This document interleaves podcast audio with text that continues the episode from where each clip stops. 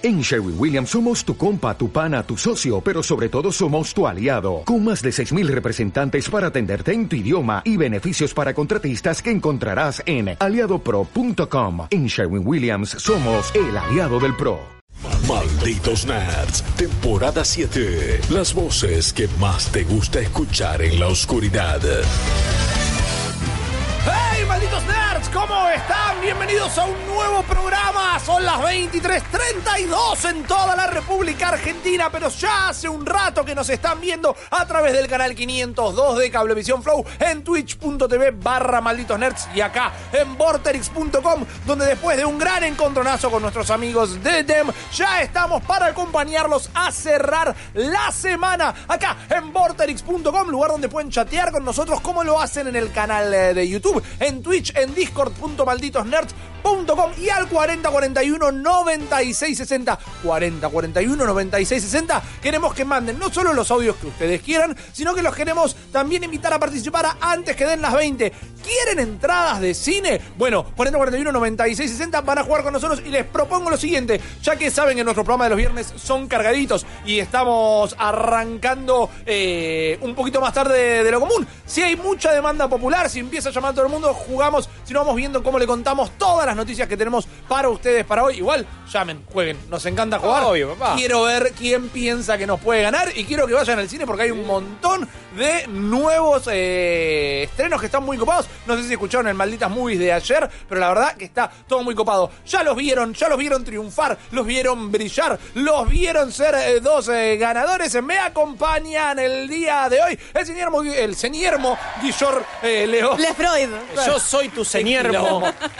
Empecé a caer por la pendiente y Yo soy tú, Guillermo. Tú, Guillermo. Me encantaría, eh, ya vayan haciendo ese meme en el en comunidad.malditonerds.com, los memes ahí de malditos nerds. Repilón, la verdad que venimos de una, de una sesión muy adrenalínica Opa. ahí con nuestros amigos de DAM y también eh, con Koju, que estuvo jugando con nosotros. Pero yo creo que todos los aplausos se lo merece la campeona. The Breaker of Chains, The, Mother, the Mother of Patos, la única, la inigualable Stephanie Zuccarelli, la campeona señor. de la gente. Sí, señor. Acá tengo la frase de No man can kill me. I am no, No, man. I am no man. Bien, muy bien. Ahí está. invicta, Imbatible. por Campeona cierto. imbatible, invicta, En exactamente. Def Jam, la única de nosotros que consiguió una victoria y ahora en That Game la rompió toda. Fue eh, eh, un dominio absoluto. Yo voy a decir que no es todo gracias a mí. Tuve gente muy copada apoyándome, mi familia, mi mamá. Gracias, Eh. mamá. Gracias, papá, por apoyarme en todo este vieja. momento. Doña y Don Excelente. Diego. Ahí va.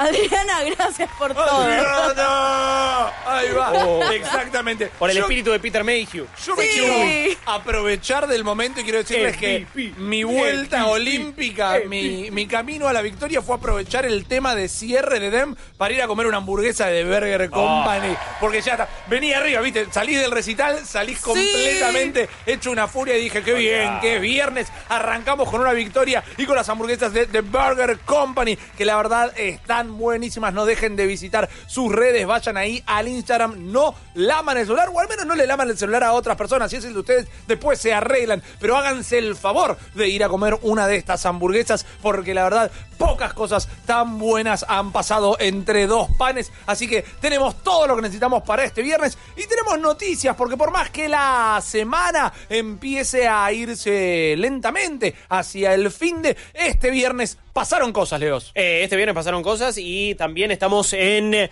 ya la pre-3 que empieza a tener muchas noticias y ojo que auguro eh, muchos anuncios también oficiales previamente a la esta la Electronic Entertainment Expo, a la conferencia más importante del año. Call of Duty, lo Call tienen. ¿no? Ves un pequeño juego, sale todos los años, dicen que le va Solo bien. con patos, ¿no? Eh, no, eh, cada tanto, cada tanto alguien se echa un pato eh, jugando Call of Duty o en algún que otro nivel como Ey. el de eh, Up, quizás la radiación te hace devolver un toque. ¿no? Sí. Eh, yo digo tipo alto streaming, eso, digamos, jugando desde el baño y que pase lo que pase. Ok, bueno, hay un público para todo. ¿Eh? Hay Eh, un público para todo. Japonés compra. Sí, lo que sucede es que el Call of Duty de este año ya sabíamos que lo hacía Infinity Ward. Sí, señor. Que no te, son como el, el estudio original de Call of Duty, por más que sus cabezas después se fueron, fundaron Respawn e hicieron Titanfall, por ejemplo. Ahora, lo que sucede es que había mucha especulación y rumor sobre que iba a ser un nuevo Modern Warfare.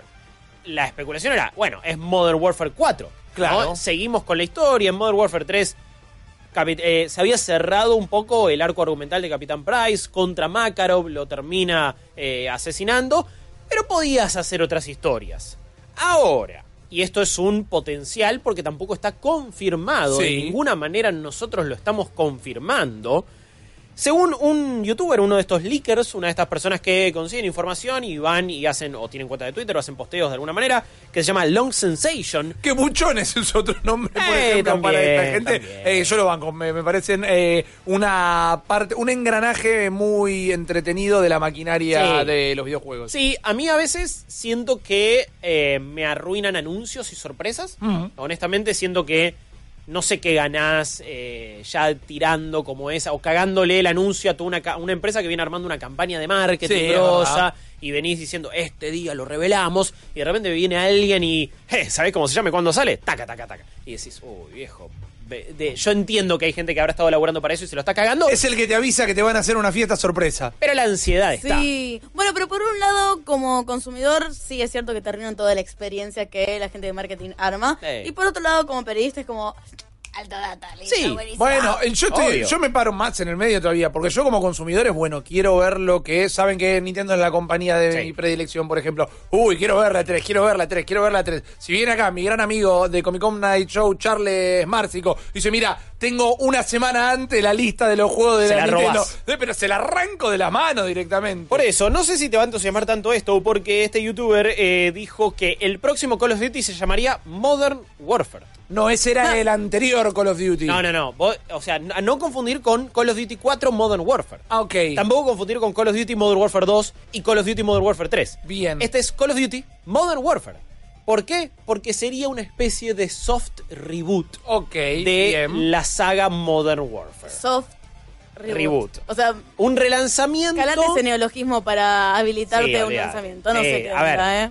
es, básicamente te están diciendo, vamos a usar la misma época, no sé si algunos personajes que ya tengamos o no, y no es que vamos a hacer una remake del 1, sino que va a tener esa onda. Y dicen, eh, también la especulación, de nuevo nada de esto está confirmado, que iría más por una cuestión un poco más oscura, seria, dura, cruda, en el espíritu de lo que fue la mítica, pero a la vez en su momento controversial por ciertos motivos, ahora me parece que sería totalmente, por otros totalmente distintos. Disculpen, eh, Burger Company está full realmente.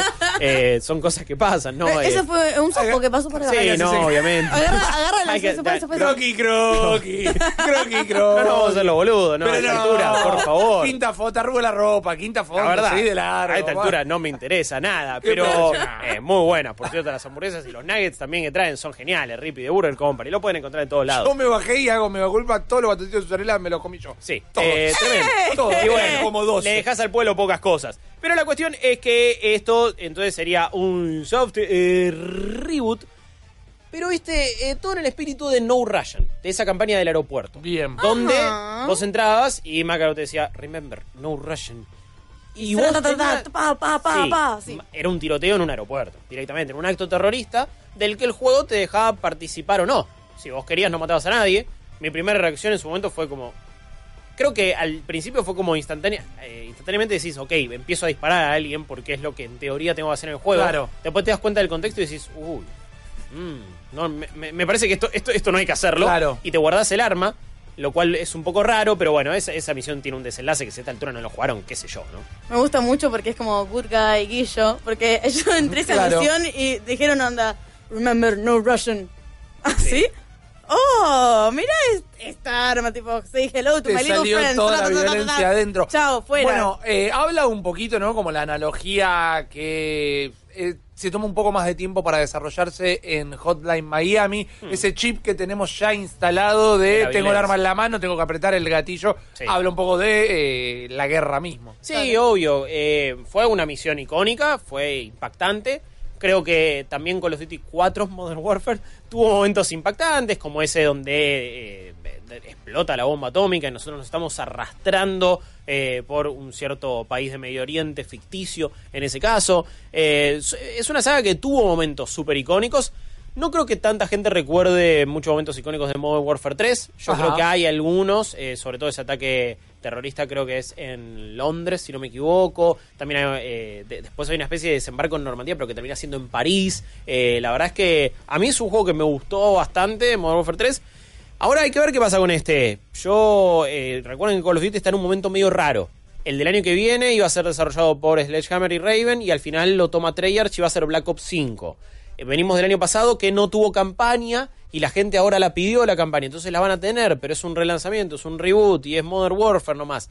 Tiene sentido a nivel eh, comercial, de una. Qué sé yo, Modern Warfare 4 también te hubiera atraído gente. Pero si solo Modern Warfare se lo estás reintroduciendo a una nueva generación de jugadores. Recordemos que quizás hay muchas personas que ahora juegan Call of Duty y que nacieron poner en el 2003, Sí. 2004 Pero mocosos irreverentes. y Ah, que definitivamente. y que cuando salió Call of Duty 4 Modern Warfare, que los di- digo los nombres para que vean lo confuso y estúpido que es esto también. Para mí dijiste tres veces el mismo juego. Eh, por- bueno, en teoría puede- podría, podría ser que sí, tenían 3, 4, 5 años y no lo jugaron. Entonces también es como, bueno, para esa generación, para esa nueva generación de jugadores de Call of Duty, acá tienen lo que nos hizo grandes, porque claramente es el juego que cambia la saga. ¿Te imaginas qué flash esto de que la gente que está acostumbrada a los Battle Royale de repente se encuentra con un, un Call of Duty y dice, wow, mirá, es como un Battle Royale pero con historia? Es como, no, este es lo original. Ah, y, y- qué como hacen el camino de reverso, como Sí, eh, a ver, puede ser también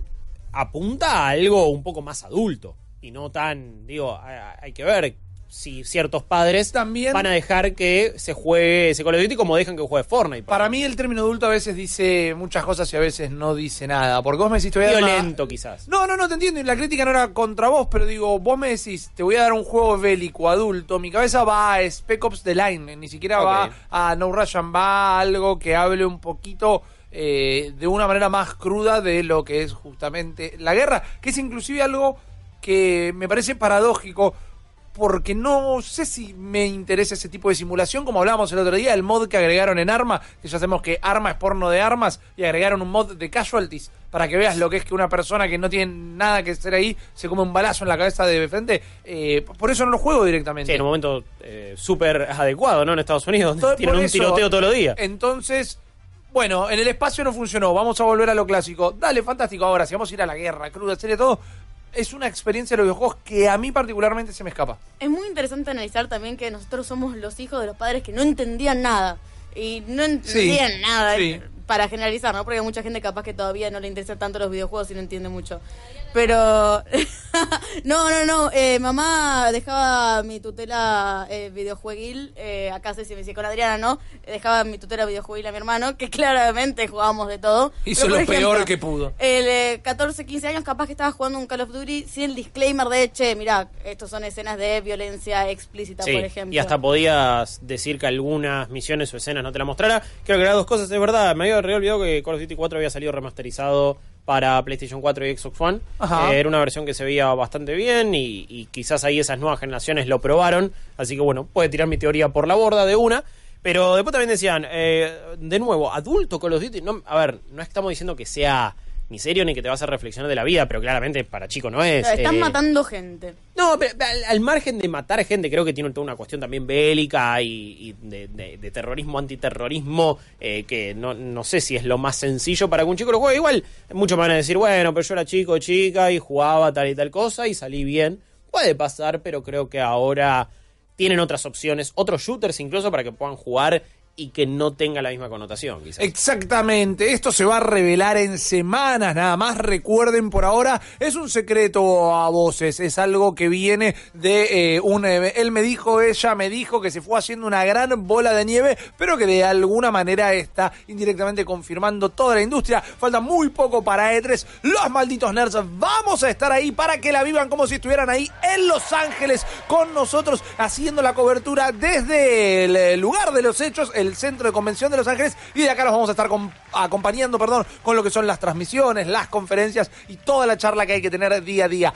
Antes de eso, mañana mismo vamos a estar festejando el aniversario de Vorterix, el séptimo aniversario de Vorterix. Y justamente por eso en el Vorterix Shop, en vorterix.shop, están todas las remeras 40% menos, un 40% off en las remeras. Y vienen con la escarapela oficial de Vorterix con tu compra para que te la pegues ahí en el cuore y celebres eh, tanto nuestra patria como el aniversario de Vorterix. Gente, 4041 96 60. ¿Quieren jugar antes que den las 20 con nosotros? Llamen, ya manden un mensajito, avisen, quieren jugar y nosotros vamos a ponernos en contacto. Ahora nos vamos a tomar un minutito y enseguida más, eh, volvemos con más malditos nerds.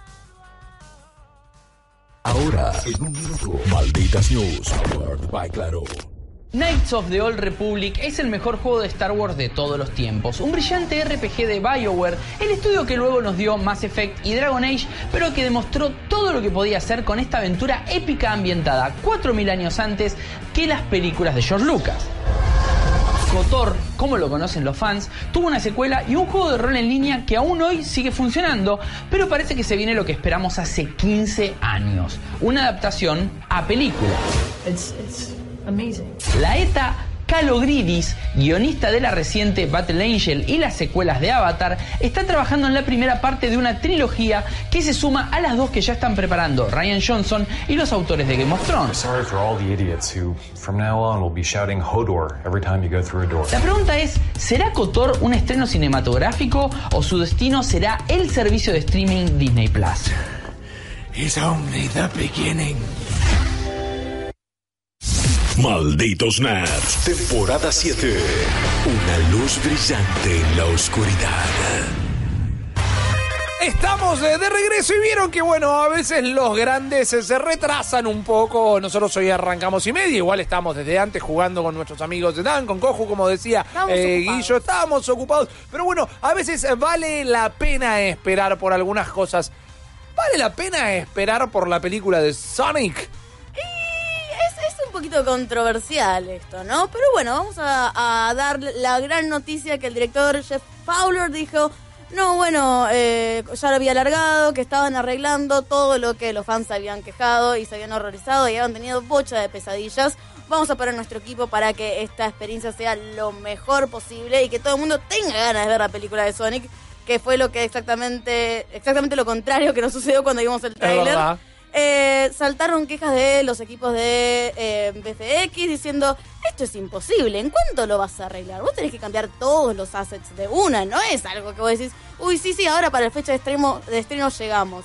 Así que el muchacho agarró y anunció, está bien, nosotros vamos a cumplir con Sonic, vamos a cumplir con nuestra empresa y con nuestro público. Y como una declaración de amor, lo vamos a alargar el 14 de febrero del 2020. Entonces van a tener un tiempo para poder arreglar toda la película, todas las cosas que la gente se quejó. Espero que hayan tenido una especie de proyección con el público, con una lista, tipo, esto es horrible, esto es horrible, esto es horrible. Claramente no es lo que hicieron cuando hablaron el primer tráiler. Eh, para tra- traernos una versión mucho mejor y mucho más amigable a los ojos de Sonic the Hedgehog. Algo que me había hecho notar el señor Leos, que a mí se Sí. me escapó realmente ante la sutileza. ¿Podemos eh, mostrar bien la imagen, chicos, o volar un toque el zócalo con total desprolijidad en este dibujo? Porque es claramente una ilustración lo que vamos viendo. Eh, Sonic ya tiene puesto un guante blanco, ya tiene algo que podemos decir que es más similar al diseño que conocemos y adoramos o el que más aceptamos. Acá volvemos también siempre a la discusión, ¿no? Eh, pienso rápidamente en este mismo lunes y el último episodio de Game of Thrones. Bueno, el producto es de sus creadores. En este caso, se agarró el brazo, se lo llevó hasta la espalda y se lo torció. Sí, y también siempre, a ver, ese sentimiento siempre genera contradicciones y es medio raro donde pararse. En nuestro caso somos tanto críticos, periodistas, como entusiastas, como consumidores y Claro como sí. fanáticos, incluso también, o fanáticas. Eh, siento que a veces hay una doble moral en el sentido de, por ejemplo, el debate de Sekiro, de la dificultad de esto, y dice, ah, la integridad artística no se toca. No, las intenciones, el juego se pensó de esa manera, entonces no puede tener un modo fácil. Ahora, cuando hay algo que no te gusta, puteás y decís que lo cambien, que lo cambien, que lo cambien, y me paso a la intención artística por donde no da el sol. Voy a armar un change.org para que cambiemos todo. Bueno, pero para mí el, el caso de Sonic es casi que emblemático y muy distinto a los que vengo sintiendo de estas turbas iracundas de internet que dicen cambien todo, cambien todo. Como en Game of Thrones, que si bien Eh, quizás es bastante generalizada, incluso la opinión de que la octava temporada no gustó mucho. Hay gente que también la defiende. Eh, por ejemplo, la elección de Robert Pattinson como Batman, Sí, también señor. ya un montón de gente salió a decir, oh, que lo cambien, change.org, gilada. En el caso de Sonic, vi algo unánime como pocas veces vi. O sea, un rechazo que no vino de los sectores más recalcitrantes, que no vino de eh, el sub el sub subsuelo de A-Chan. O sea, a todo el mundo esto le pareció horrendo. Y no porque no se pareciera solamente al original, porque era, era un golpe antiestético por momentos. Y me parece que es más que una empresa acatando la, la opinión de los fans o la decisión, están siendo pillos porque a nadie le había gustado, no a los más acérrimos, creo yo, ¿no? Aparte tenés ya artistas FFX que te dijeron, che, esto es fácil de cambiar. Y, les- y mostraron ahí de forma latente, mirá, tenés esta imagen, tenés esta imagen, la manera en que se puede cambiar todo lo que era el rig, inclusive las texturas de lo que era el personaje. Entonces, ¿cuál es tu excusa realmente? Fácil siempre, y no contradiciéndote a vos, sino en todo caso a estos artistas, fácil siempre eh, en- de una manera un tanto relativa. Digamos, bueno, sí, mirá, lo que estaba saliendo mal eran los rigs del el personaje, como decía Steph. Era la saturación del color, la saturación del personaje insertado en el live action, la saturación de colores del personaje. El traqueo de eh, la cara, todo era exacto. como un tanto artificial. Bueno, pero la saturación de colores, particularmente el color imaginario, el color del personaje digital, no puede estar más saturado que los colores del mundo real, porque ahí te rompe la percepción todo el tiempo, te separa la figura de, de la realidad. Claro. Entonces, ok, hay que solucionar esto y esto y esto. Es laburo para un montón de gente, es rehacer un montón de trabajo que mi miedo, no es un miedo particular, es una manera de expresarme, es, bueno, hacen el mejor Sonic eh, de todos. La película es una cagada. Y ahí de que nos agarramos. Bueno, es que eh, pensé lo mismo también. Si después de todo este quilombo la película es igual de mala de lo que iba a ser antes, ¿para qué, para qué tomaste esa decisión? Tenés que Quiero- estar muy seguro de tu producto. Eso me da un poquito de ilusión, porque significa que realmente están como muy confiados de, de la peli y saben que vale la pena retrasarla, volver a laburar, gastar guita. Porque si no, quizás hasta la dejas fea para que la gente vaya a ver cuán desastre es. Eh, si queda medio en, en el medio, va, va a quedar en el olvido casi. No entiendo, pero esto no lo entiendo desde el día que anunciamos esta noticia que salía Sonic y era todo horrible, el mundo era horrible ese día. El mundo en un lugar Eh, horrible. Era muy feo lo que estaba pasando.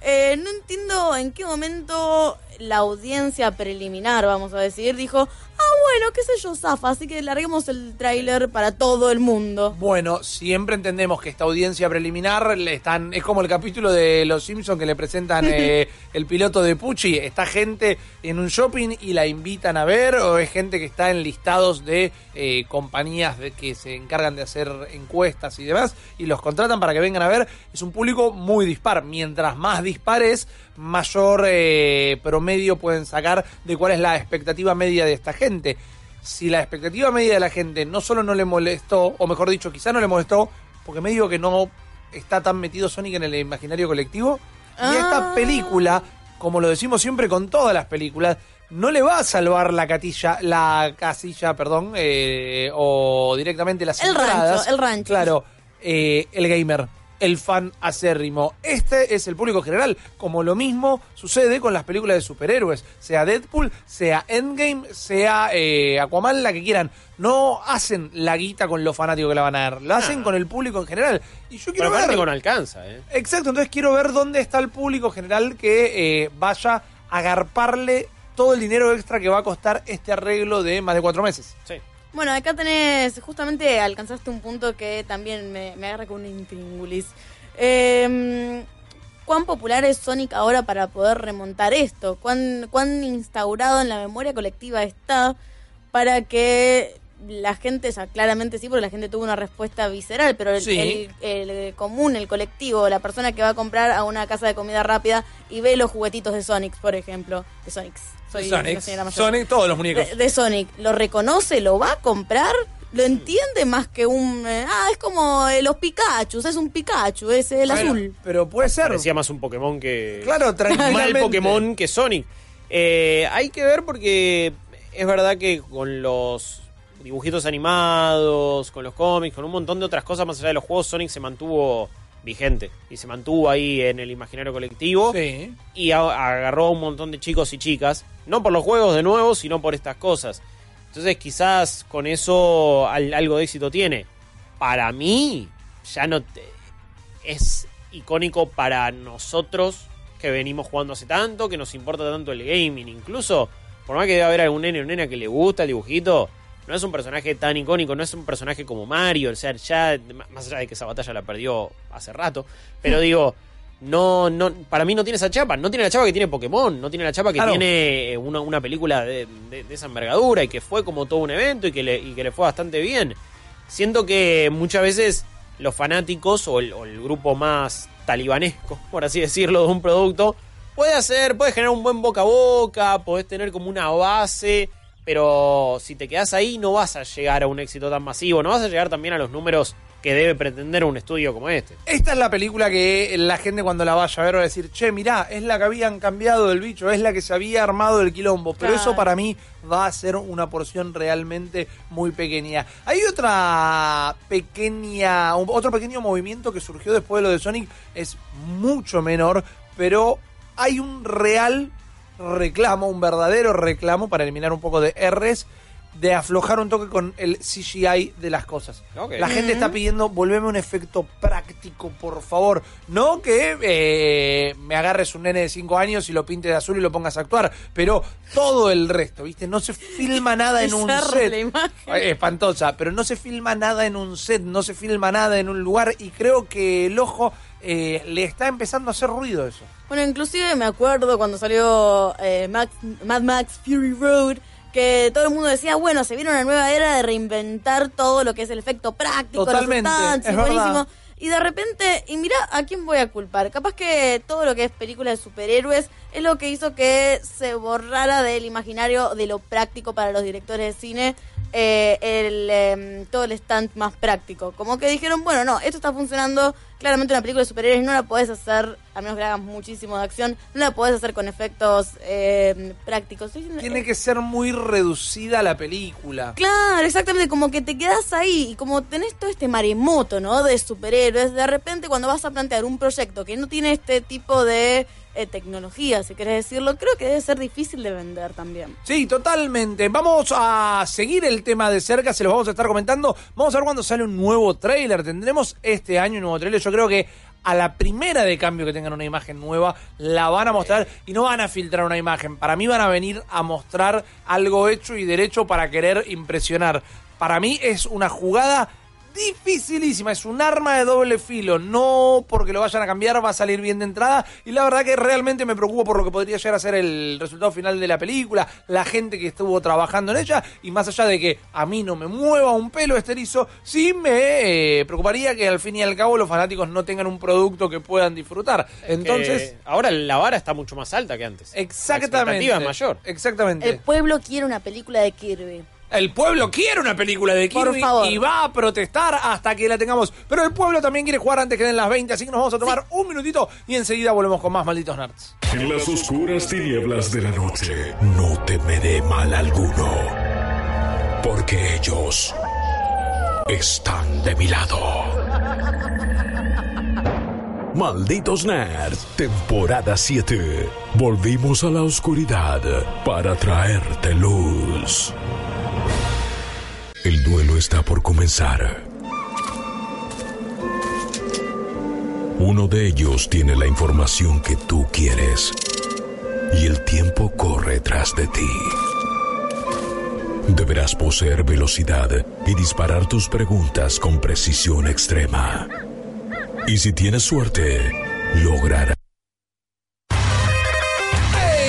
Antes que den las 20, si tienen suerte, van a ir al cine. En Malditas Movies ayer hablamos en torno a los estrenos de Aladdin. Estuvimos Sí. hablando también. eh, Vos De habías visto un- Brightburn, el exactamente. Uf, qué ganas de verla. Sí. Han algunos de nuestros oyentes ganado eh, la frazadita y el cuadernito del personaje esta semana con nosotros. Vayan a ver Brightburn. Tengo una gana de ir el fin de semana. Vamos a ver si puedo meterlo ahí. Vamos a ver si la gente que se puso en contacto con nosotros tiene la oportunidad de ganarse un par de entradas. Por eso digo, hola. Hola, ¿Qué tal, Lautaro? ¿Cómo estás? Muy bien, ¿ustedes? Bien, fantástico. Acá, laburando, termina la semana, estoy con Steph, estoy con Guillo. Eh, todo bien, acá tranqui, tomando agüita. Ahí ves, tomando agüita, somos chicos sanos. ¿Vos dónde estás, Lautaro? Yo ahora en mi casa, justo me estaba acostando ahí para escuchar un poco el programa porque recién terminé, no te voy a mentir, recién terminé de ver una película y justito vi la hora. ¿Qué terminaste de ver? Eh, me quise poner al día, me vi la de Aladdin del 92. Ok, Ah, muy gran clásico. bien. Clásico de clásico. ¿Canción favorita de Aladín, Lautaro? Ah, estoy entre la presentación del genio y un mundo ideal, obviamente, pero Eh, claro, exactamente. No, bueno, el- es la hagamos el, esto. El- genio es el genio. El genio es el genio. Saquemos eh, un mundo ideal porque no podemos no podemos hacer esa pregunta. No, obvio, no, aparte de. Ricardo Montaner, Ah, lo más. Una regresión de ayer y, y caí. Demasiado fuerte. El Lautaro, vamos a jugar, si te parece. Eh, ¿Te acuerdes o no te acuerdes? Te voy a repetir a vos y a toda nuestra audiencia cómo es antes de que den las 20, antes que den las 20. Cada uno de nosotros, Steph, Guillo, tenemos dos opciones para jugar. Puede llegar a ser una serie, una película, un videojuego, un personaje de videojuego, de serie, de película y así sucesivamente. Y vos vas a tener dos minutos y o 20 preguntas que solo pueden ser eh, en respuesta de sí o no para adivinar qué es lo que te estamos intentando hacer descifrar. ¿Está claro? Perfectamente. Fantástico. En este momento va a empezar a girar la cámara a través de todos los integrantes de esta mesa y cuando se detenga de manera completamente aleatoria, te va a quedar ese personaje en suerte. ¿Vos sabés con quién te gustaría jugar de todos modos? A ver si te toca o no. Mm, Bueno, te conmigo. Ya está, te vos un guillo. Te un si no te gustaba, igual está bien, loco. Exactamente. Guillo, ¿qué tenés para Lautaro? Eh, Lautaro, Lautarito, tengo una película o una serie. ¿Qué vas a elegir? ¿Por qué te la vas a jugar? Película. Película, perfecto, película. Entonces, en este caso, tú tienes dos minutos y 20 preguntas en este caso para hacer y para adivinar. Ojo, si no puedes arriesgar. Si arriesgaste, como que en teoría ya quedaría descalificado si le pifias. Si, si vas a arriesgar, te doy un consejo. Si vas a arriesgar, avisa, che, voy Sí. a arriesgar. Y tenés que estar muy seguro porque tenés una sola chance de arriesgar. Por eso hace la mayor Ah. cantidad de preguntas posibles en dos minutos. Yo usaría todas las preguntas, pero porque todas las posibilidades a full. Mandate, sacate las dudas. Yeah. ¿Alguna pregunta, Lautaro? Eh, sí, ya podemos comenzar a preguntar. No, no, no. Eh, ¿Alguna pregunta encanta. sobre el juego? He's Pero ready. quiere jugar él. Lautaro, tus dos minutos arrancan ya. Dale. Soy manija, soy manija. Vamos. Dale, manija. ¿Es, es, una, ¿Es una película de antes del 2000? No. Es una película posterior al 2000. Y sí. Eh, va, se equivocó. Vamos, Eh, vamos, vamos. Vos podés, ¿animada? vos podés. ¿Cómo? ¿Es animada? No. Vamos. Vamos, Lautaro. Es, es estadounidense.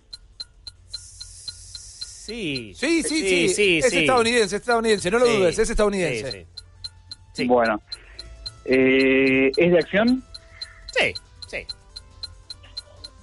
Metralleta de preguntas, Vamos, Lautaro. vamos, vamos, vamos, ¿Fue, vamos. fue, Vamos, va. fue nominada a premios? ¿Fue nominada a premios? No, No. no, no. ¿Salió en muchas salas de cine? Como la mayoría de las películas.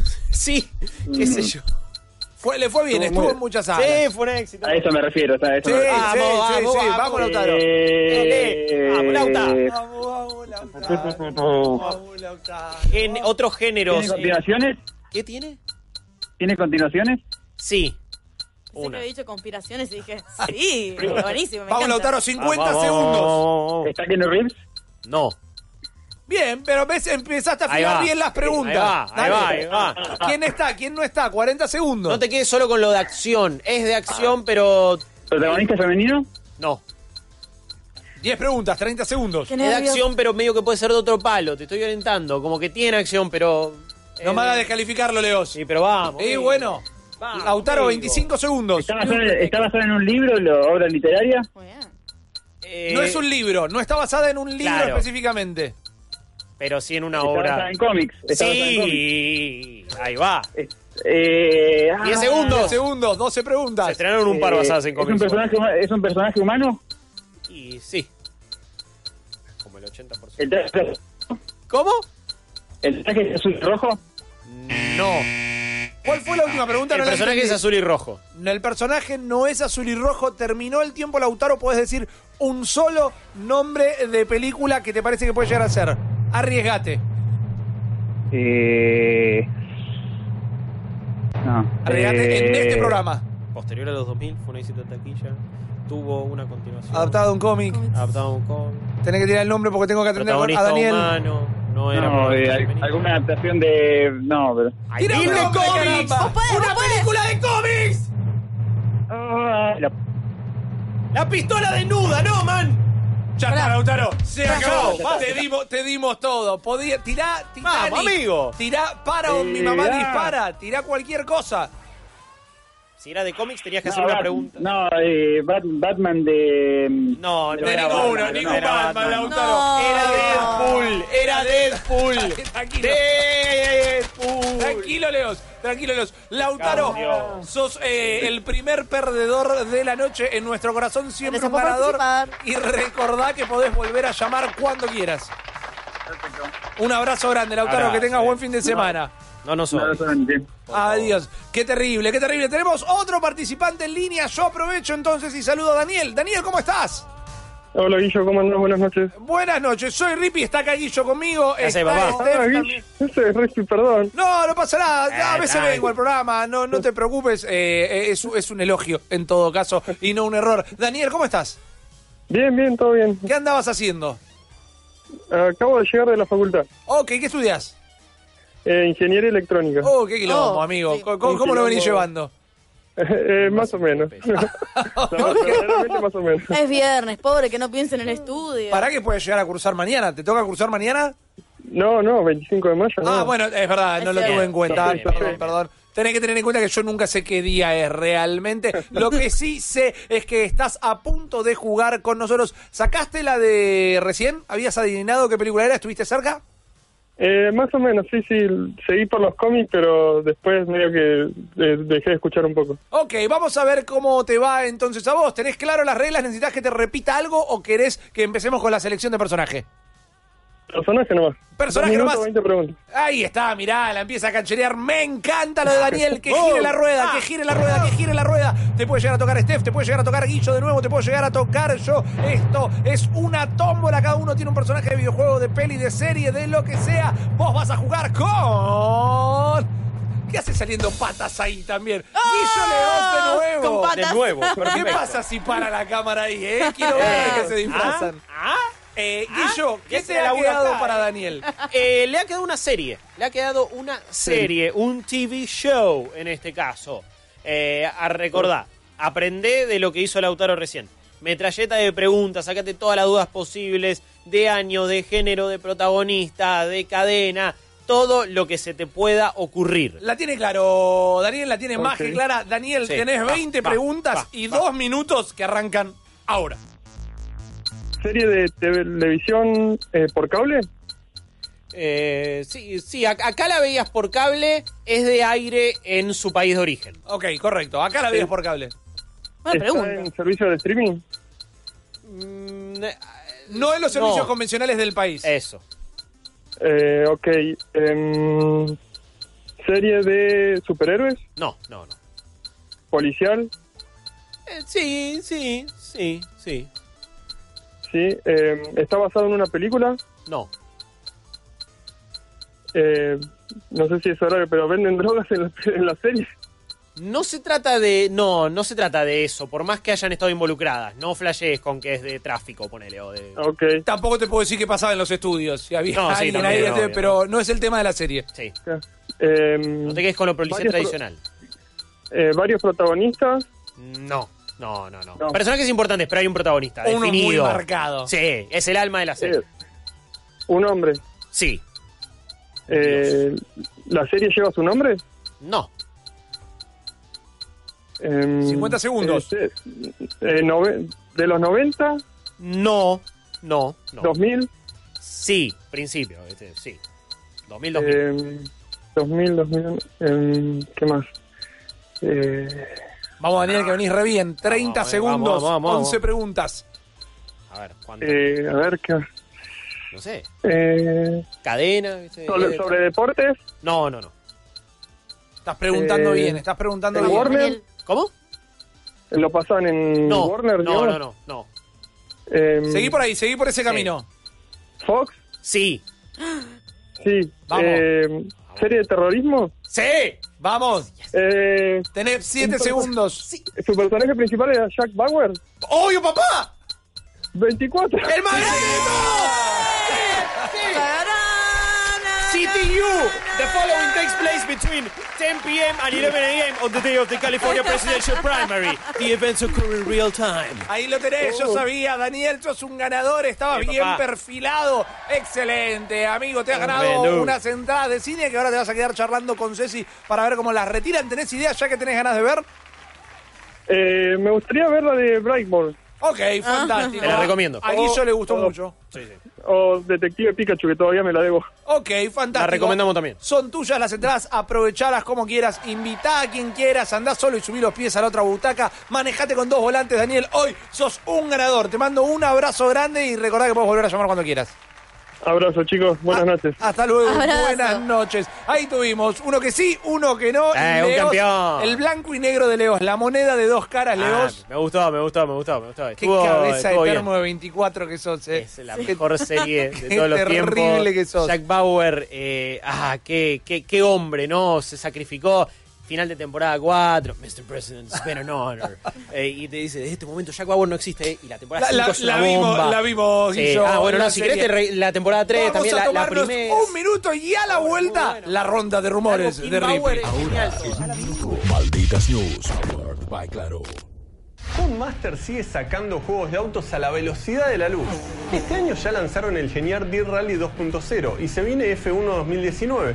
Y ahora anunciaron un relanzamiento de la serie Grid, su juego de carreras internacionales en equipo que saldrá el 13 de septiembre de este año. Innovación de esta serie fue la capacidad de rebobinar nuestros errores y seguir corriendo como si nada hubiese pasado. Mecánica que luego fue sumada a otros juegos de la misma empresa y que parece regresar en este reboot.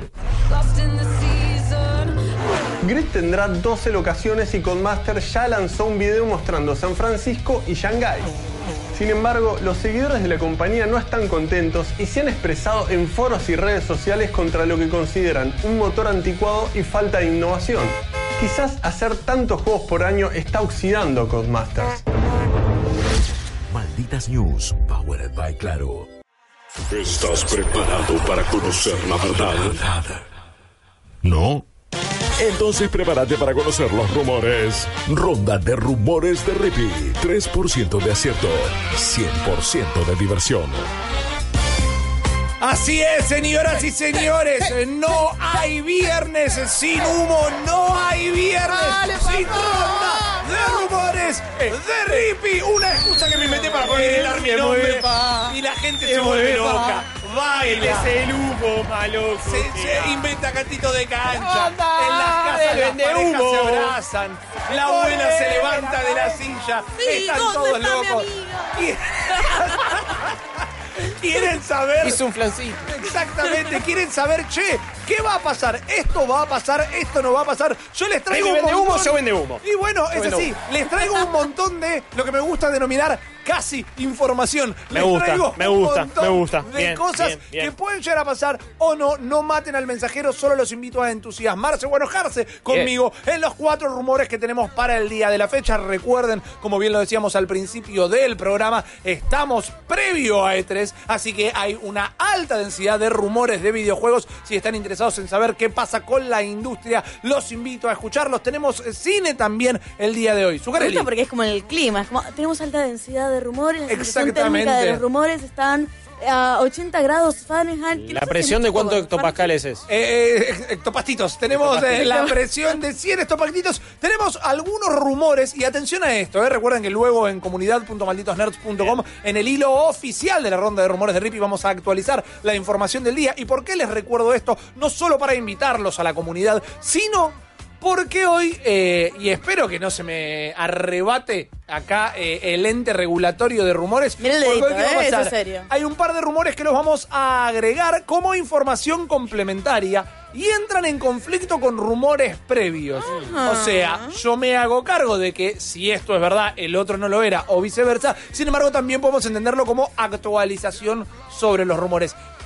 ¿Qué pasa Vamos a acá? evaluar caso por caso. Eh, el OIR, el Organismo Internacional de Rumores, Sí, señor. tiene reglas bastante estrictas. Yo creo que se cancela, pero el hecho de que seas honesto, Rippy Ey. es honesto, Sí, señor. está todo bien y hace que no haya una pena máxima. Es simplemente una advertencia, valoramos tu honestidad, pero los hechos son hechos. En todo caso, eh, va a hablar cuando se confirme el rumor. eh, Totalmente. la Está situación bien, se va a ir. Arrancamos con el primero, si les parece. Por favor. Vamos eh, directamente a ponernos en pantalla a través del canal 502 de Cablevisión Flow en twitch.tv barra malditos nerds. Nos ven en YouTube, nos ven en Vortex. En la pantalla que elijan tenemos al señor Michael Peña, que muchos de ustedes seguramente lo recordarán de Ant-Man y Ant-Man eh, 2. Tal vez a- o a mi gusto al menos de las mejores películas que nos ha dado el universo cinematográfico Marvel. Yo me siento Ant-Man en la vida, que es como, eh, ¿qué pasó? Eh, ah, entendí. No, ¿para qué? Eh. Exacto, un tipo que merecía una escena en Endgame, merecía una escena donde Sí. pasaba por el fondo comiendo un panchito, no me Sí, importaba. o Eh, pateando una nave, será. El, el- el chiste inicial en Ant-Man 1 cuando está haciendo, cuando está recontando todo lo que pasó es espectacular. Es el mejor chiste de, la, de, la- de- de Marvel. Lo que quedó del guion de Edgar Wright, que Sí. dijeron, che, a nosotros esto no se nos iba a ocurrir ni de pedo, Estas usémoslo". transiciones son Super Edgar, hagámosle un homenaje y que las haga. Michael Peña. ¿Por qué está en pantalla? Porque si el rumor es cierto, arrancando con las correcciones, actualizaciones, como quieran verlo, va a tener un papel importante, va a tener directamente un papel antagónico en una película que yo ya le vendí a un antagonista. Es ¿Recuerdan misterio. cuando hablamos de eh, Tom y Jerry que Peter Dinklage Sí. iba a ser el villano de la película? Sí. Bueno, si el rumor es cierto, Michael Peña ya firmó directamente para ser el villano de la película. ¿Y qué nos puede llegar a indicar que tal vez sea cierto? Y ya vemos donde los rumores se empiezan a hermanar. Es que cuando se comentó este rumor de que él ya firmó para ser el antagonista de la película, se describió a su rol como el gerente del hotel donde va a pasar la película, el gerente mala onda del hotel donde va a pasar la película, que era el papel que se había rumoreado de Peter Dinklage justamente. Entonces, viendo que ahí ya hay una base similar a lo que podría llegar a estar pasando, yo no solo siento de que tenemos corroborado la mitad de la información de que esta peli va a pasar en un hotel donde se va a meter el ratón que es Jerry, Tom va a ser un gato callejero que van a invitar a vivir ahí para que se deshaga del mismo y el villano va a ser, como en tantas películas de niños de los noventas, el gerente del hotel mala onda, como en su momento fue Tim Curry en Sí. eh, Mi Pobre Angelito 2. Sí, sí, me encanta cómo querés eh, disfrazar un fracaso rotundo en un rumor con. Ah, pero se confirmaron todas estas cosas. Bueno, bueno, igual te voy a bancar que. el poder la- de la oratoria. eh, o sea, no, no, no, estuviste muy astuto. Por lo tanto, quizás convences al jurado cuando vayas a juicio por esta vergüenza que estás ejecutando. Ok, Tu honestidad no está alcanzando. Eh, no, igual eh, no sabíamos mucho de la película de Tommy Jerry. Vos la trajiste a nuestra vida. eh, nos propusiste algo que es muy extraño y que ahora vamos a ver qué pasa. ¿Qué tenés? Mirá, estaba armando una, una mirá, eh, indignada. Eh, una ver. genealogía de rumores, donde Sí. yo, claro, como siempre hablamos de un montón de temas y todo, sí hablamos una vez de la película de Tommy Jerry, cierto que está en producción. Eso fue mi cierto que está en producción y toda la bola y estuvieron armando casteos y todo, y me había olvidado que todo esto fue traído en esta mesa de humo. Ey, es una mesa Es. de información que en alguna tierra del multiverso es real. Yo a veces les garantizo que es en esta, como este mismo rumor al que le pongo bastante fichas. Vamos con el segundo directamente, Dale. porque yo sé eh, cómo también manipular un poco los corazones Epa. de mi audiencia. Yo sé cómo caerle en gracia al oír y a sus eh, delegados. Ustedes están viendo en pantalla a los más grandes entre los grandes hechos de trapo. Son los Muppets. Sí. Y Excelente. tenemos rumores de estos personajes de Disney que la realidad, más allá de que en el imaginario colectivo son adorables, todo el mundo dice, "Lo- sí, los Muppets. Y hasta recordamos con muchísimo cariño sus eh, últimas películas, tal vez más la primera que la segunda, pero las recordamos con cariño. Yo recuerdo con cariño Muppet Babies. Muppet Babies, Muppet nunca Babies. lo vamos a olvidar. Bueno, yo tenía la colección de DVDs de los- la serie original de los Muppets, Sí. que no era, no tenía una impronta tan infantil. Tenía Bueno. invitados musicales así como de los 60, tenía estos chistes como de Ey, doble sentido. Nunca fue Plaza Sésamo, digamos que Claro. claramente era infantil. Yo creo que de verdad, eh, los Muppets tienen un doble sentido loco y un humor un poquito más picante. A mí me encantaba porque, claro, transcurría todo como si fuera tras bambalinas de un show muchas veces. Sí. Entonces tenías a Kermit o alguien organizando lo que estaba pasando, No, todo como no, no, no. René. Acá no es ni Kermit ni Gustavo. Y yo- Acá René. Eh, Steph será nuestra campeona, pero presentar la renuncia ya.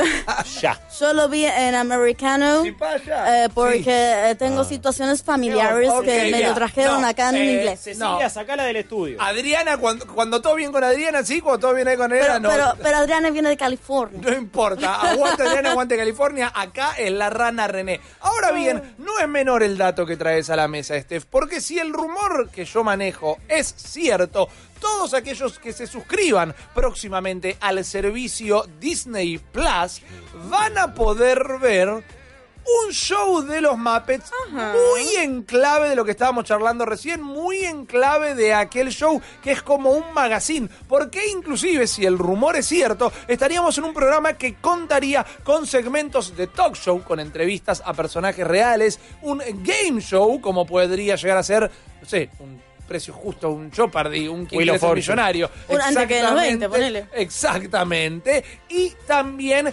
eh, un show de cocina. Un magazine, ¿no? El show de Ellen, lo de Oprah, una cosa así. Sí. Pero conducido por los Muppets. Que era como sucedía en esta serie que nos cuenta Steph. Es delicado, esto puede llegar a ser tanto como no, porque cada vez en el último tiempo que Disney jugó con los Muppets, la apuesta no le salió del todo. Y en los parques, por ejemplo, no le están dando tanta bola como se ve, se hicieron ahí al- algunas cositas más en, en- en Hollywood Studios eh, específicamente, pero sí, no, no siento que lo traten como el resto de sus franquicias. No. No siento que le encuentren la vuelta. No, no, no veo que lo hayan podido reintroducir a nuevas generaciones.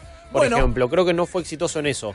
Acá estoy viendo igual algo que quizás va más para adultos, no sé, o gente con nostalgia, y veo algo medio fantasma del espacio de costa a costa. Estaría Oh, buenísimo. sí. O sea, es una porque gran referencia. esa cosa de talk show, de, de late night show, Sí. y donde iban actores, músicos, era, era, un- era- uno bueno, de los mejores programas jamás creados. lo levantaban así y estaba buenísimo la situación bizarra de esto, que era medio serio, a veces se tornaba infantil, pero siempre tenías un montón de personajes invitados, medio talk show, exactamente lo que estás describiendo, sería como un reboot de todo lo que está Podría llegar a ser. Y recordemos como potencial motivación para que esto suceda, que el servicio Apple TV Plus anunció una nueva serie de Plaza Sésamo. No tiene nada que ver, esa va a estar completamente enfocada a los niños e inclusive algo que me encanta, enfocada en enseñarle programación a los niños. Oh. Pero puede ser, che, Disney diciendo, muchachos, los muñecos, los títeres, eh, las medias con ojitos movedizos están de moda de vuelta. Ellos van a usar la Plaza Sésamo,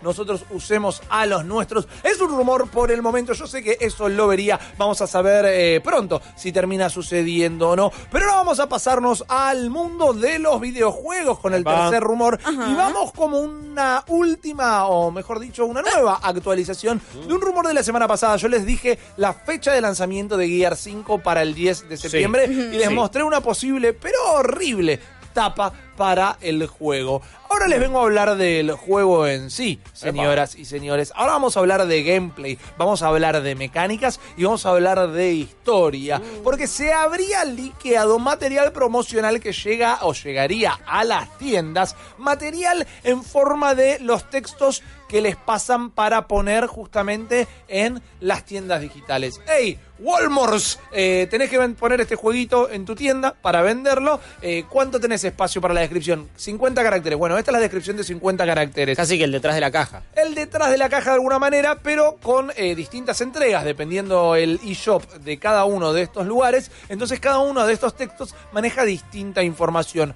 El promedio, la data general, es que vamos a estar en un mundo semiabierto, en algo que nos puede llegar a hacer recordar a, por ejemplo, Uncharted 4, que es una estructura claramente eh, delineada, pero con unos eh, segmentos bastante pensados para ser orgánicos y que te den la dimensión de que fuese un mundo abierto. Claro, dijiste semiabierto y automáticamente fui más a God of War que a Uncharted 4. Bueno, en God of War para mí está mejor hecha la ilusión, pero es más pasillo todavía que Uncharted 4. Pues.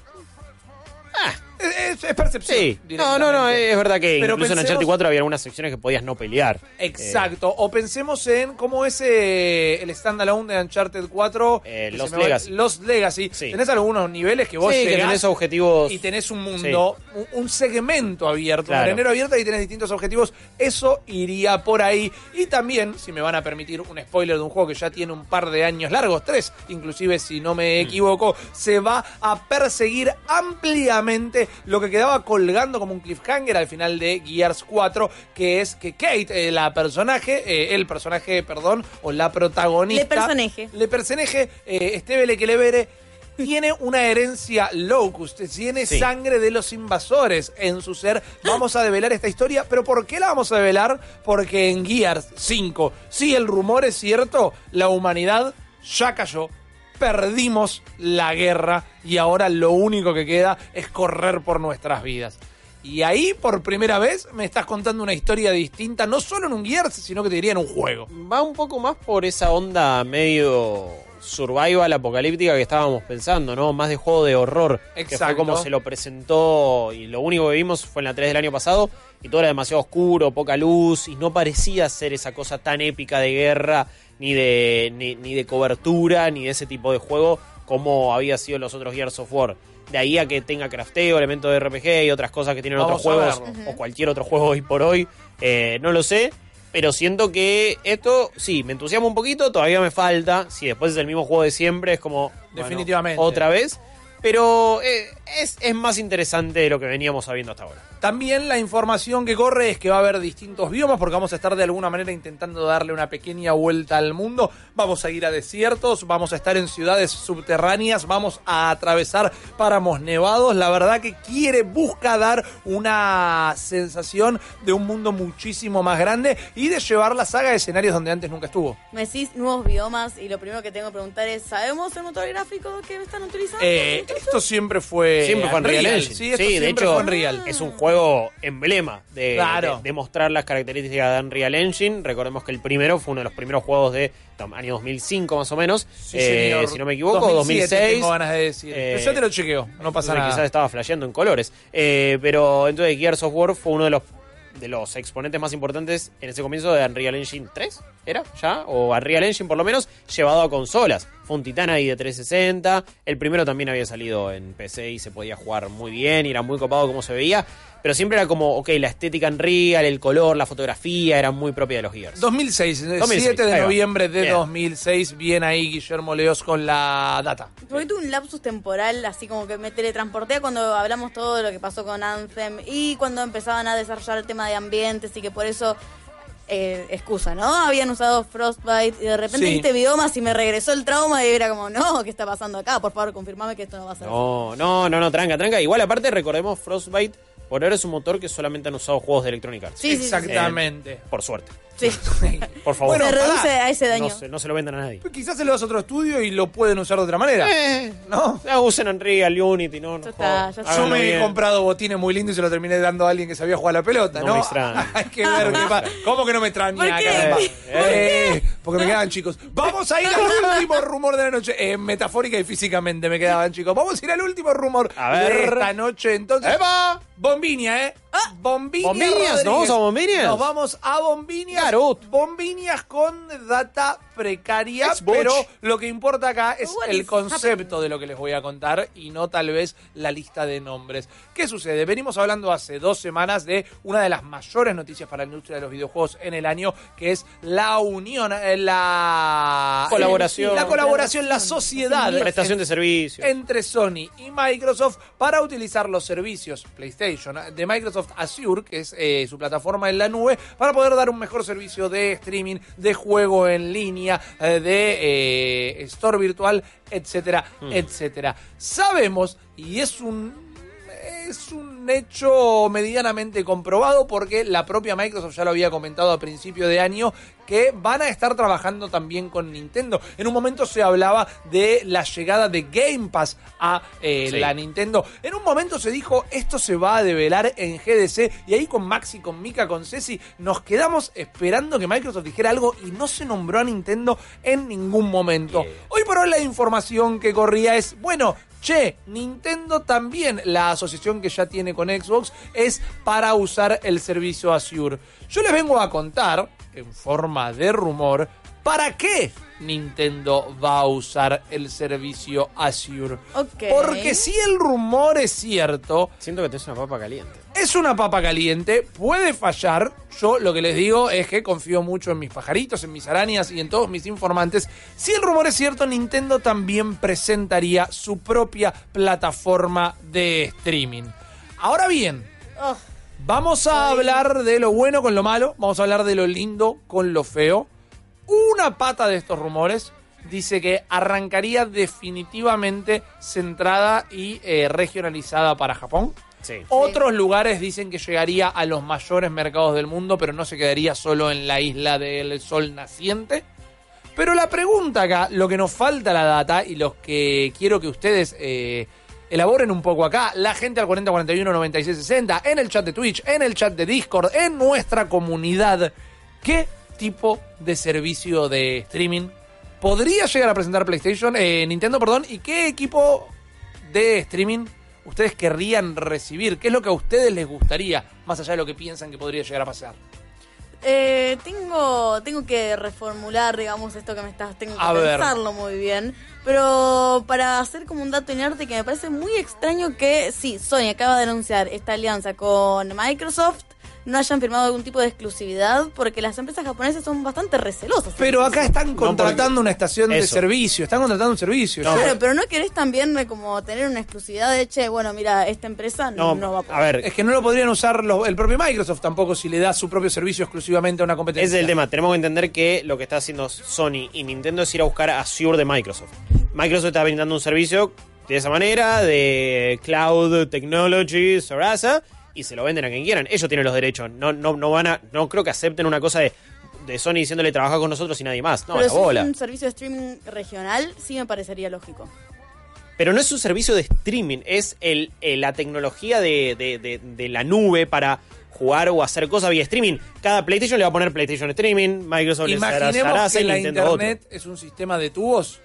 Acá los mejores tubos los tiene Microsoft. Microsoft los puede tirar por todos lados. cada uno da su Y servicio. PlayStation y No, Nintendo le dijeron, claro, che, ¿me entiendo. vendés 10 tubos? Entiendo el concepto de la tecnología Azure, eh, pero lo que digo es, si vos tenés, o te estás armando una infraestructura para un servicio de streaming eloqueado de manera regional, eh, y tenés el peso que tiene Sony, no me parecería eh, algo muy ridículo que le intentes poner piedras en el camino al resto de la competencia, de Primero, alguna manera. Recordemos que están queriendo su competencia ahora es Google, Sí. no son las otras consolas, Regionalmente, pero Igual, que igual esto- el, el Rillo Lock es de Nintendo, no de Sony, en este caso. Nintendo lo sacaría solamente en Japón. Y si esa información se llega a confirmar, porque también hay gente que dice que no, que para nada, que va a estar disponible en todos los mercados, lo que es consistente con, por primera vez en eones, diría, Nintendo estando ya con tiendas en todas las regiones. Tenemos nuestra propia tienda Sí. argentina, tuvimos representación de Nintendo acá en Argentina,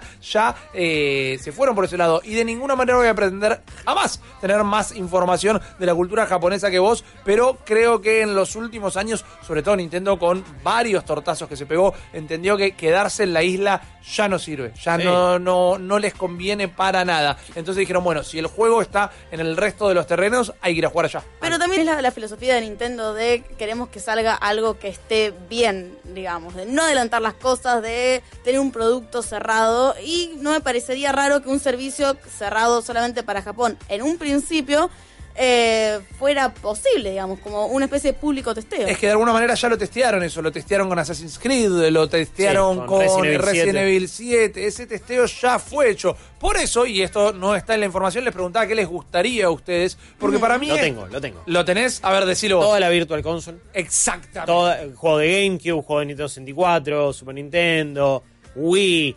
Quiero jugar Mario Galaxy 2, dámelo. Y de esa manera yo me suscribo como, eh, está bien que es distinto y no es streaming necesariamente, pero tenés ahora los juegos de NES ahí con ese sistema online. Correcto. Eh, así que de esa manera querría eso. Y después, ya a esta altura, veo que si la alianza con Microsoft viene por ese lado, ya no espero el Game Pass. Pero me parece que espero cosas como EA Access. Ok. Espero que otras... Que acaba de llegar a PlayStation después de un montón de años. Eh, ahí va, y ahora llegaría Nintendo. Y de esa manera te jugás juegos de la bóveda de Electronic. Arts. Y. Electronic Arts no tiene que ahora portear de nuevo las cosas a consolas de, Nintendo que no les da la potencia y tiene que hacer una versión específica de FIFA como ahora tienen que hacer y es un gasto, no venden tan bien como las otras. Esas son las dos cosas que, que querría. Una la veo más probable que otra, que si EA Access, lo de la Virtual Console es como que lo venimos pidiendo hace años y no pasa, pero es un deseo. Está prometido también, de alguna manera, en algún momento va a llegar, pero como bien dice Guillo, eh, el streaming es una gran solución para no tener que seguir haciendo una versión para cada consola, sino que haces la versión que corre de tu servidor y Sí. todas las consolas lo juegan por igual. ¿Sabes que estaba pensando que. mm, ustedes díganme si no. No, no lo sacaron. Eh, un Sims 4 para una Switch me parecería súper intuitivo, inclusive para el público súper práctico y vendería consola eso. Definitivamente, definitivamente es un juego que está en la bóveda de Electronic Arts, así que quizás no lanzaron uno exclusivo porque podría llegar a llegar al mercado de esa manera. Pronto lo vamos a ver, falta nada para E E3 2019 y como se lo vamos a seguir recordando, ustedes lo van a poder vivir como si estuvieran allá con nosotros con la cobertura de Malditos Nerds. Lo único que tengo para decirles en este momento es que estos fueron los rumores del día de la fecha. Ahora, en un minuto, Malditas News, powered by Claro. Hoy apareció un sueño hecho realidad, una microconsola basada en Android diseñada por veteranos de Apple, dedicada al gaming independiente y financiada a través de Kickstarter con casi 10 millones de dólares. Nada podía salir mal y aún así Ouya se las arregló para fracasar de forma catastrófica. We wanted to make a great product. La consola salió sin juegos, con una tienda que no andaba bien, un joystick incómodo y un fondo de inversión que generó más estafas que exclusivos. El único juego memorable de Ouya fue el genial Towerfall del creador de Celeste que ya se puede conseguir en cualquier plataforma. La empresa de hardware Razer compró Ouya hace unos años y mantuvo la tienda en línea, pero la historia de esta consola se acaba el 25 de junio, cuando seis años después de su lanzamiento se desconecten los servidores y se acabe el soporte para siempre. gives it environment. Ouya es un triste ejemplo de que a veces no alcanza con buenas ideas y mejores intenciones. If you got an open system and a fantastic controller, I think that's the perfect hybrid. Malditas News, powered by Claro. Más información en malditosnerds.com. Open Gangnam Style. Gangnam Style. Op, op, op,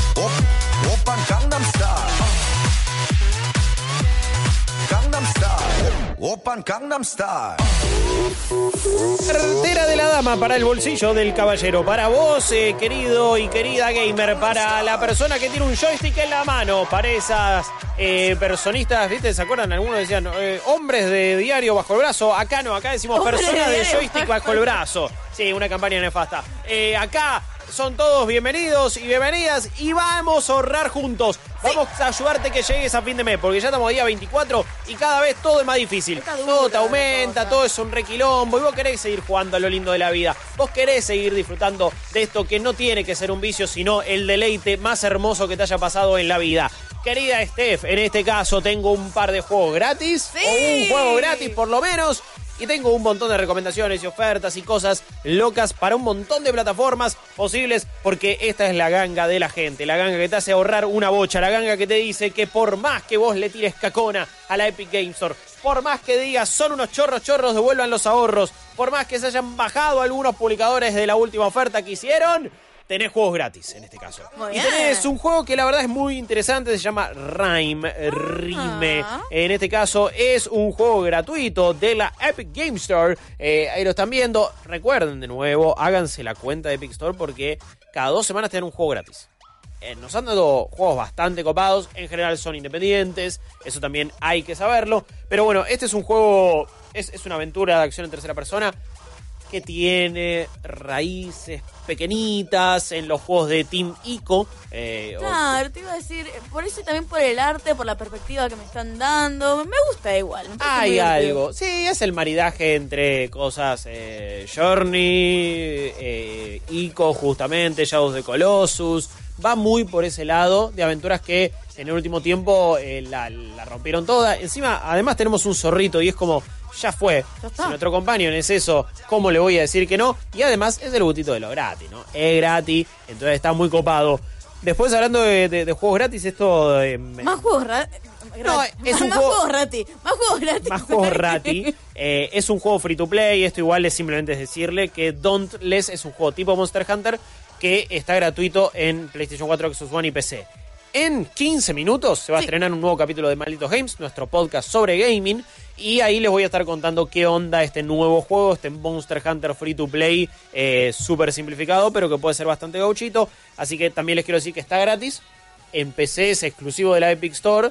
Pero bueno, ahí no le estás pagando nada, es gratis, no te preocupes. Ahora vamos a una cosa que es un evento raro, atípico de Steam. Y es un evento de la limpieza de primavera, le han dicho. Acá ya está- estamos en otoño, pero sabemos que en el hemisferio- norte estamos en primavera, o están en primavera, mejor dicho. Y esto va desde hoy, del 24 de mayo, hasta el 28 de mayo. Y acá es una gamificación bastante alevosa Sí. que está haciendo Steam, que dice, desempolva esa biblioteca de juegos y descubrí algo nuevo. Es conseguir una insignia nueva para tu perfil, te dan tareas diarias, como dice, limpieza rápida, podrá eh, jugar algunos juegos gratuitamente durante todo el evento y te dan algunos para probar, eh, tenés distintos proyectos que vas a ir completando, dice gratis este fin de semana tenés Dead by Daylight, Endless Space 2, Grim Dawn, Don't Start Together, que es el Don't Start pero cooperativo y es excelente, Black Desert Online Remastered, Left 4 Dead 2 y Aceto Corsa, un juego bastante simulador de autos y ripilón. ¿Qué tiene de remaster el Black Desert Online, que era un juego que se veía como un juego que no existía en la faz de la Tierra? ¿Qué Ni pudieron idea. remasterizar? Eh, creo que es más bien, eh, de- es medio la movida Marvel Heroes cuando le cambiaron Ah, el nombre. ok, ok, para que vuelva a tener Metacritic y reviews y toda la bola para poder vender un toque más o estar mejor rankeado. Pero bueno, todo- si ustedes van jugando estos juegos van a hacer alguna de estas eh, de estos achievements. Es como gamificar una especie de fin de semana gratuito un montón de juegos. Me hace muy mal eso, porque Sí. de repente me da la parte de completacionista. Es como, bueno, sí, tengo que Eh, todo, todo, todo. No, olvídate. De ahí los que más recomiendo son Dead by Daylight, Don't Starve Together y Left 4 Dead 2. Probablemente Left 4 Dead 2 ya lo tengas, pero quizás le querés dar una chance a Dead by Daylight o también a Don't Starve Together en ese caso. Eh, yo la, la verdad es que ese sí lo recomiendo super a full. Eso es lo que pasa en Steam en cuanto a uno de sus eventos de limpieza de primavera. Dura, du- dura cuatro días, así que lo van a poder aprovechar de esa forma. Pero, como todos los fines de semana, porque ya a esta altura, yo te diría que esperamos siempre las grandes ofertas de Steam de primavera, otoño, Navidad, Pascua, eh, no Del sé. día del pedo, hay un montón, eh, sí. El día de la marmota. Pero todos los fines, todos los viernes yo les traigo un montón de ofertas de juegos grosos en Steam. Entonces, como que todos los fines de semana, una oferta grosa te van a Temporada meter. y yo. Eh, eh, temporada de pato. Temporada. Eh, Assassin's Creed Odyssey, 600 pesos. Oh. 600p en Steam. Uno de mis juegos favoritos del año pasado. El DLC que le metieron algunos muy buenos. Pifiaron en uno solamente, pero también un poco la arreglaron. Ahora sacaron toda una cosa de Atlantis. Es excelente. Es un juegazo. 600 pesos para, me- mejor dicho, 599,50. Ah, viejo. un regalo. Assassin's Creed Odyssey, la verdad, es un, es un reprecio hoy por hoy. Lo podés aprovechar. El porteo de PC está muy bueno. Había tenido, creo que, algunos problemas con Denuvo, como siempre están teniendo muchos juegos. Encima, te, te lo, te lo compras en Steam, lo abrís por ahí, pero después te abre Uplay, pasa por Denuvo y recién ahí está funcionando. Así que por ese DRM, a veces el funcionamiento baja, ya lo han parcheado y está un poquito mejor. Mutant Year Zero Road to Eden está a 240 pesos. Este es un juego que está en Game Pass, pero es que es bastante interesante. Pasó un poquito desapercibido. Yo pensé que iba a ser un Sí. éxito un poco mayor. Chop lo había jugado y lo había comentado en un. Malditos Games. Es un juego tipo XCOM con un imaginario con un mundo muy copado, pero que te da un poquito más de libertad y le agrega como un poco más de historia y de manejo de los ¿Sos personajes en simultáneo. Eh, hay personajes de ese estilo, sí. Eh, como un humanoide con cara de pato, chancho incluso, también pasa más o menos lo mismo. Es un mundo súper interesante y es un juego que algún día le quiero dar una pequeña chance. Bloodstained Ritual of the Night, en este caso, que es el juego que está haciendo, eh, que empezó un Kickstarter y que por ahora no ha salido a la venta, sale el 18 de junio, que estuvo haciendo Koji Garashi, ¿no? Todos sabemos eh, la gran mente detrás de muchos de los Castlevania, sobre todo de Symphony of the Night. Correcto. Bloodstained Ritual of the Night va en esa onda de Castlevania. ¿Se acuerdan que hace poco les mostramos un trailer donde cambiaba la estética y dijimos, eh, qué sé yo, puede garpar? En este caso está para preordenar, 800 pesos. De nuevo, no preordenen, el descuento no es tan grande, es un 10%, te ahorras 90 pesos. Yo te diré, por más que Steam te da esa posibilidad de lo jugar dos horas, si no te gustó te lo, te lo devuelvo. Sí. No lo preordenes, no hay que correr, no sean giles. Gris es uno de los juegos más lindos del año pasado, una aventura también narrativa, eh, con puzzles, con plataformas, que habla de, de- de temas realmente muy profundos, de, de duelo, de angustia, eh, y todo eso cómo se va representando con el color también. Es un estudio español Sí. eh, y que cada momento es como una pintura realmente. Estéticamente es muy bello, es una Sí. linda experiencia. Sí, e- es más una experiencia que un juego que algo súper lúdico, pero si estás en el, en el estado mental correcto, digo, de mentalizarte, "Ey, hoy voy a jugar a esto, puede ser algo inolvidable casi, o que te va a hacer muy bien, 133 pesos, es para darle una oportunidad, yo la verdad que lo recomendamos de acá, también Chopper en, eh, o Maxi, no me acuerdo, creo que Maxi era, lo había comentado en un Mal 2 Games a Sí, finales del año pasado. Correcto. Eh, tenemos eh, algo muy paradójico y es que Assassin's Creed Origins está más caro que Assassin's Creed Odyssey, Ah. insólitamente. No sabemos a qué se debe esto, pero en este caso Assassin's Creed Origins, que también lo súper recomiendo, está a 700, eh, 689 pesos. Está el Season Pass de Assassin's Creed Odyssey, que igual yo diría que eh, no, lo, no, no lo utilicen demasiado porque la mayoría de las cosas son cosméticas, no le den bola. El contenido que han lanzado está bueno igual. Eh, tenemos los juegos que estaban gratis ahí en, en este caso en, estos achievements de Steam con algunos descuentos como Don't Start Together, como Dead by Daylight, como Left 4 Dead 2, Grim Dawn y muchos más. A ver qué más había en este caso en la oferta de Steam. Un juego que habíamos comentado y que había salido hace poquito, de hecho esta semana ya está en oferta, eh, American Fugitive. Mira. Eh, ¿Se acuerdan ese símil GTA Correcto. 1 y 2? Sí. Ya está con un 20% de descuento, 180 pesos. Tenés da un los... poquito de pena. Sí, es raro, es raro que ya lo pongan ahí con un descuentito. Como la Quizás- recepción del público, capaz que de una fue. eh, o las ventas fueron malas, pero la recepción del poco público fue buena, entonces dijeron, eh, acá tenemos algo, metámoslos en oferta. La verdad es que desconozco, de hecho. Quieren generar boca en boca, tal vez. Sí, me voy a meter acá y dicen, a ver, reviews muy positivas, ¿ves? Entonces quizás las 222 personas que dejaron una review fueron posi- 222. y lo compraron 500. Eh, pero bueno, quizás en ese caso les va un poquito mejor. Tenés varios Creed también en oferta, como Syndicate, como Black Flag. Euro Truck Simulator 2 está a 73 pesos. ¿Tienen un volante? Cómprenlo. Ok. Háganme caso, es una experiencia terapéutica. Pones la radio, te crees un camionero ahí por las rutas de Berlín, de Frankfurt, del Reino Unido, de Francia, de donde sea. Hacelo, es una gran experiencia. Me encantan los me encanta, pero es- a esta manera ridícula los simulator. Empecé Sí. con el Flight Simulator 98, si no me equivoco. Como todos. Y hacía hacía tipo todo el show, ponía musiquita, siempre estrellaba a todos los pasajeros, ¿no? Pero lograba despegar y volar un poco. ¿Había otra manera de jugar Flight Simulator? No. Eh, también está American Truck Simulator que no está tan completo y le van agregando como regiones medio por DLC como Oregon, por Ok, ejemplo. bien. Eh, es Ahora medio con raro. más Oregon. Sí, tiene un par de estados Ohio. nomás. Yo entiendo que hacer un, e- hacer un estado de Estados Unidos es el equivalente a, hacer cinco países de Europa, más o menos, por el, el espacio y por el tamaño. Pero bueno, por ahora yo no lo recomiendo tanto como si Euro Truck Simulator. Salimos de tienda, nos vamos de acá. En este caso, nos vamos para PlayStation. PlayStation. eh, que tenía una oferta de todos juegos digitales. Eh, a ver si. me- an- antes, ahí está, perfecto. Porque antes me estaba tirando medio error la tienda de PlayStation y dije, "Mm, quizá no se ve, pero no. ¿La tienda está. de PlayStation Online no funcionando? No, no, no, sí, imposible, no te puedo creer. fake news. Pero ni siquiera, eh, que hasta, hasta con un browser tiene problemas a veces. Gang Beasts es uno de los juegos más divertidos que pueden tener a nivel Party Games. Concuerdo. Si no tienen ninguna otra plataforma que no sea PlayStation 4, porque Gang Beasts es un juego que podés conseguir barato en cualquier otro lado, está a 16 dólares. Me resulta, para ese juego, y cuando lo pasamos a pesos, es bastante carelli, pero es un juego extremadamente divertido. Si no sabes qué es Gang Beasts, sos como unos muñequitos así de goma, locos. Le podemos meter un montón de skins también. Y lo que haces son peleas con un combate que se basa mucho en la física, ¿no? Entonces vos tenés que agarrar con alguno de los gatillos o con R1 y L1 a tus eh, contrincantes y tenés que tirarlos del escenario. Con el tiempo el escenario se va cayendo.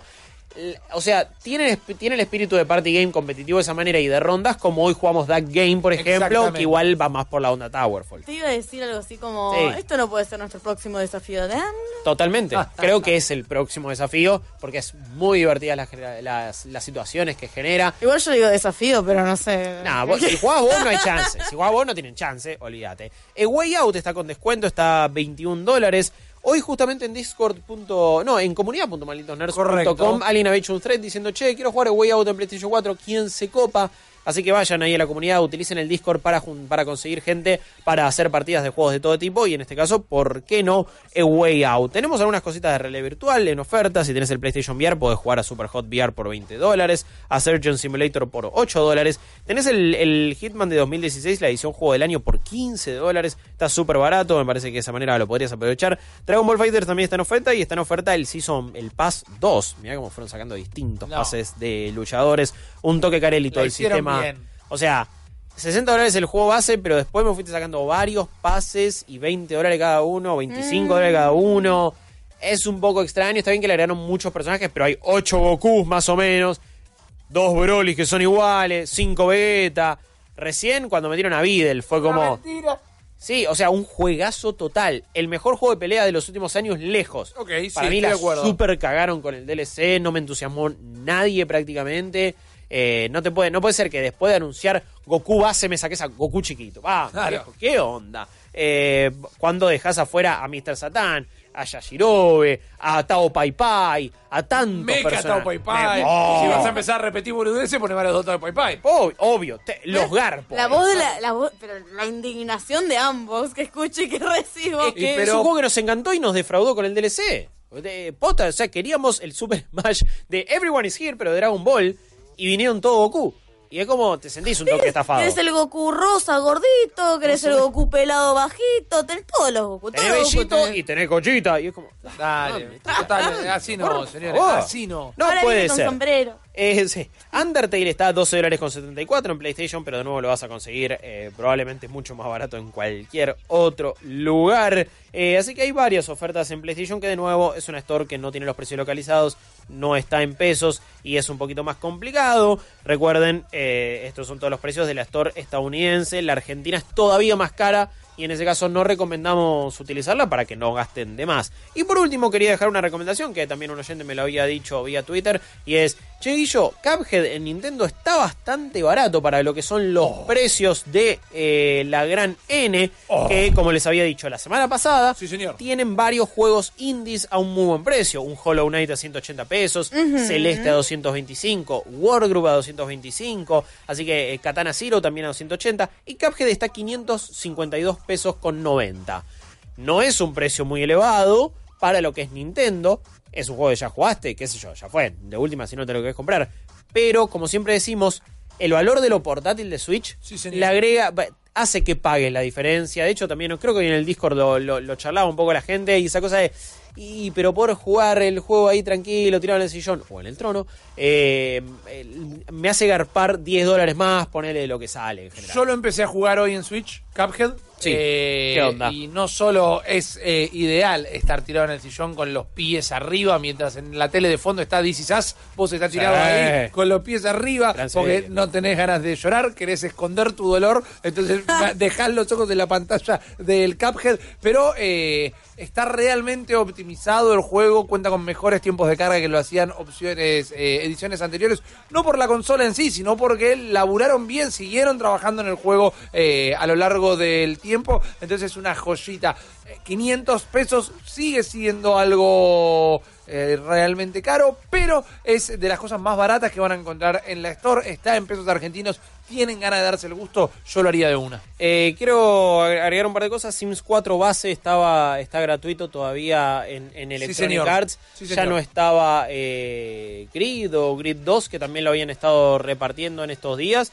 Jalopy es un juego muy extraño. Lo amo, Eh, amo Jalopi, alias sí, Falopi, es una locura terrible. Y está en la Humble Store, en el Humble Bundle. Ahí pone Humble Bundle Store y van a tener Jalopy de esa manera, eh, de, de- de forma gratuita, para que ustedes lo puedan conseguir. Así que esos datos también se los dejo para que no se olviden. Son otros juegos gratuitos que de última tipo, eh, ya lo tengo acá.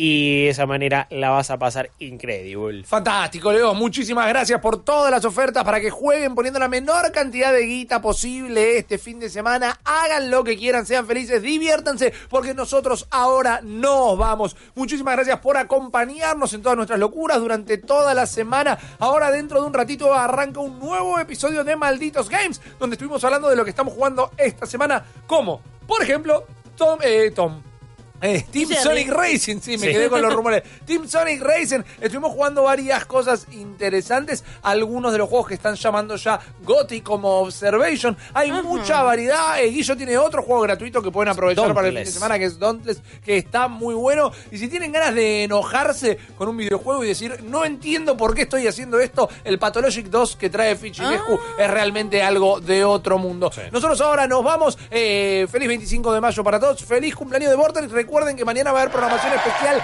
todo el día. Es más, mañana a la tarde Sí. nos van a poder volver a escuchar porque vamos a estar celebrando el séptimo cumpleaños de Vorterix. Escuchen acá. para bancarnos. Obviamente, escuchen para bancar a toda la radio, que ya desde este momento, por más que todavía falten dos minutos, extiendo el saludo a todos y todas aquellas personas que son esta radio, particularmente acá conmigo, eh, Steffi Zuccarelli, Guillo León, muchísimas gracias. Gracias En la producción está Cecilia Bona, Juan Figueroa, en el control del audio, en video Nico Patas y Nico Carnavales desde web. Yo soy Rippy, una vez más, que tengan un gran fin de semana, sigan escuchando nosotros, que después de Malditos Games hay más programación y nos volvemos a escuchar mañana. Hasta luego. ¿No te encantaría tener 100 dólares extra en tu bolsillo? Haz que un experto bilingüe de TurboTax declare tus impuestos para el 31 de marzo y obtén 100 dólares de vuelta al instante. Porque no importa cuáles hayan sido tus logros del año pasado, TurboTax hace que cuenten. Obtén 100 dólares de vuelta y tus impuestos con 100% de precisión. Solo con Intuit TurboTax. Debes declarar para el 31 de marzo. Crédito solo aplicable al costo de la presentación federal con TurboTax Full Service. Oferta sujeta a cambios o cancelación en cualquier momento.